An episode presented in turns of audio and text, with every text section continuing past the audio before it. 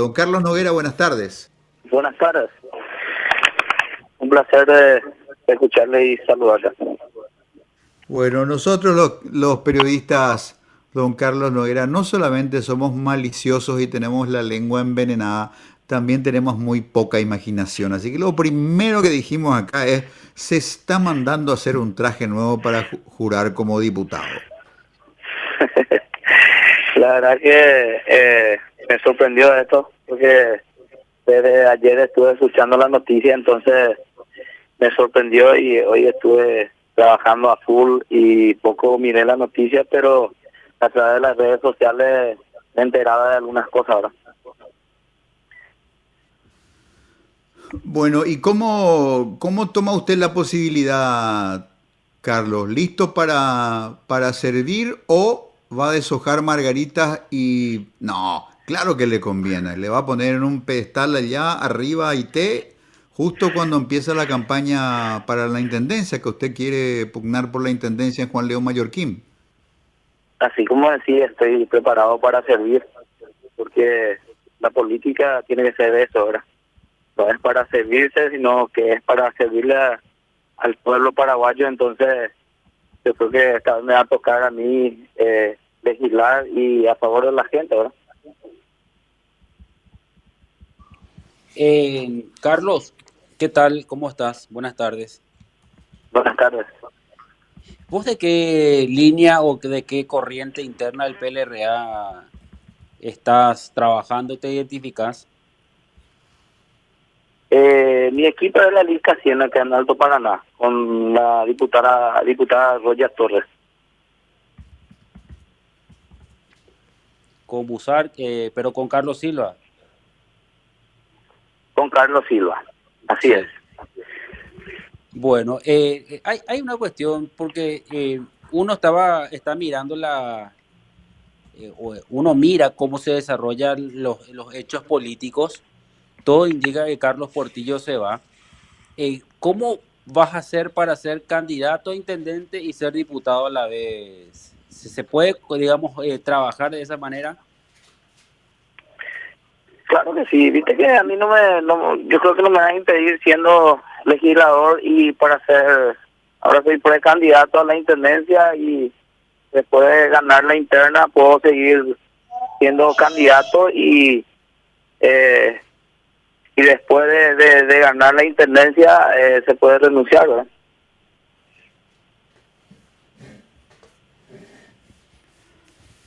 A ver, Luisito, vos que tenés experiencia en, este tipo de, situaciones, legisladores que se bajaron a la arena política, compitieron, perdieron y, volvieron, así es.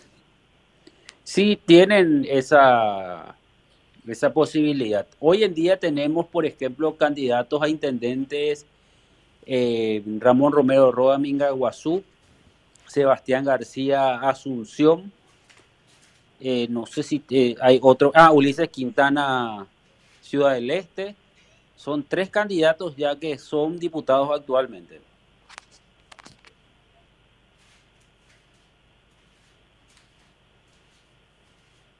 Lo, que sí, Carlos, es que estuve haciendo un cálculo.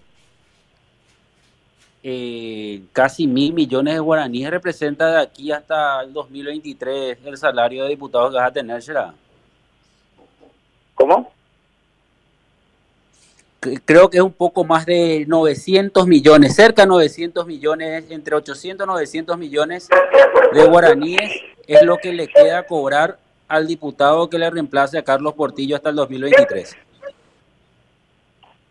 Y, en realidad yo no, no, no miro de esa forma, ¿verdad? Porque yo esta vez me candidaté acá en mi, en mi ciudad de Juan Los Mallorquín eh, por el bien de la comunidad y mirando que hay muchas cosas que no, no se está haciendo bien, entonces justamente por esa razón me, me animé y me, me candidaté, ¿verdad? Porque como dije recién, yo la política no agarro como profesión, sino como servicio y es que eh, por el bien del de, mi ciudad, de mi querida ciudad, Juan Mallorquín, yo creo que tengo que renunciar únicamente si gano la intendencia acá. ¿Y a qué te dedicas, Carlos, actualmente? Yo soy comerciante acá en Mallorquín. Tengo materiales de construcción y ferretería. ¿Ya, ¿Ya ocupaste algún cargo público en algún momento? No, nunca. Ah, la primera vez. La primera vez. Ajá. Carlos, ¿y, ¿y qué opinas de la conducta que se le atribuye a Carlos Portillo? ¿Te sorprende? ¿No te sorprende? Oye, oígese. ¿Qué pensás de eso? Y la verdad que no, no me sorprende tanto, ¿verdad? ¿Por qué? Porque ella había eh, fallado ya lo entonces yo creo que podía fallar una vez más, ¿verdad? Entonces esta vez yo escuchar unos audios y contundente fue, ¿verdad? Si vos fueras diputado y participases de esta sesión a la hora de bajar el martillo por la pérdida de investidura de, Portillo, ¿votarías por eso en función de, estos datos que no te sorprenden? Claro que sí, claro que sí, porque hay que, hay que estar siempre al lado del pueblo, ¿verdad? Al lado de la ciudadanía. Y sabemos que eso un legislador no puede hacer, ¿verdad? Y si hace, tiene que pagar las consecuencias. Uno tiene que estar responsable de su, de su dicho y de sus hechos. Bueno, interesante. qué momento, ¿eh? Sana, sana postura. Ahora, Carlos, va, eres la y te Alto Paraná, bandido, me mete la olla agarraba la, la cargo cuera, o sea, Portillo, Zulma, pe otro caria, uh, Oicoa, y gobernador, o y diputado, Gustavo Nache, mando, ahí le haya apellido, ¿cómo se llamaba? Gustavo Cardoso. Ñande Yara averiado partida anda y por y poco la, la impontimia la liberal la pues la alto para nape Carlos. Te han ne bandido a la ganas a de elección tuya.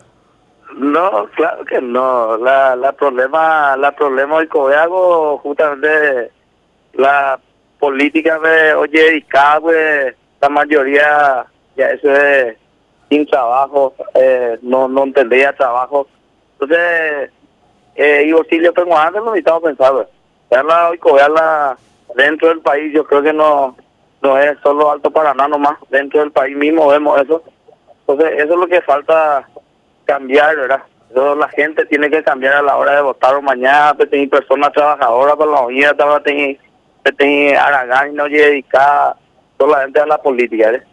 Porque a veces que te tengan la la política como profesión reivindicativa ella eh, ella ha promovado las cosas. La política no tiene que ser servicio a la gente, servicio eh, a los paraguayos. Ella haga la política, pero la politiquero ya como profesión la política pues hace tío ya por más ya han desconectado la política pues ahí llegó que que la política porque justamente se monguera ya me es oportunidad me ya me es oportunista ¿verdad? Entonces, pegar ese HFD aquí hay la política. Y esta vez me va a tocar, si es que de repente se va por Tilio, me va a tocar ser legislador y yo creo que voy a tomar la decisión siempre eh, a beneficio del, del pueblo paraguayo. Bueno, Luisito, me gusta a mí la, la postura de, de Noguera.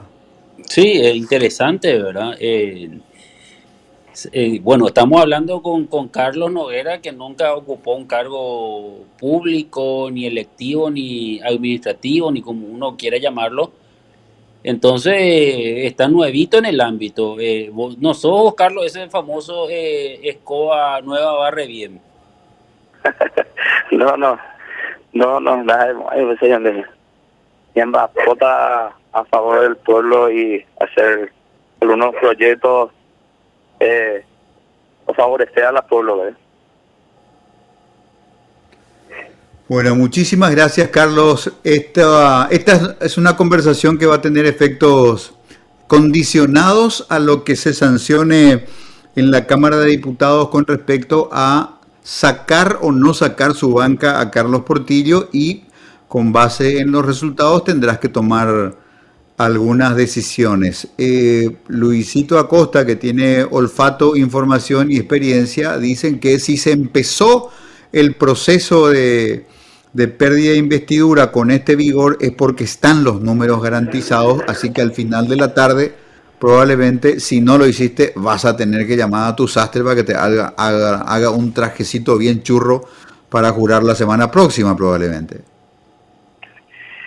Y ojalá, esperemos que que próximamente esté por ahí y eh, en cualquier momento vamos a estar en contacto y seguiremos hablando.